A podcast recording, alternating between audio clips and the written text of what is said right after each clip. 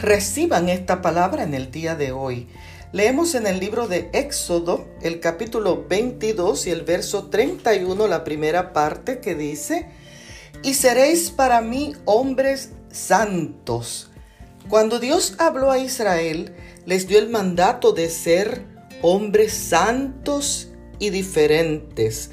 La Real Academia Española le llama masculino genérico y la mayoría de los lingüistas también cuando se utiliza el término hombres para designar a los dos géneros. Así que basado en esto, cuando Dios dice hombres santos, el llamado a la santidad es tanto para hombres como para mujeres. Pero ¿qué significa ser santos?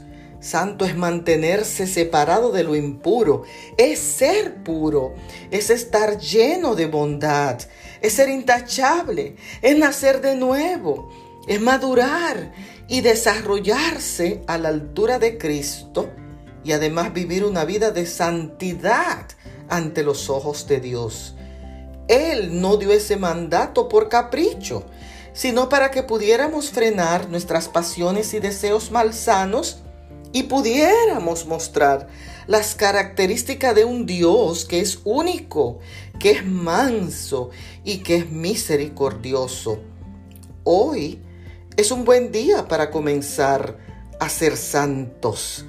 Te invito a que seas santo. Dios te guarde.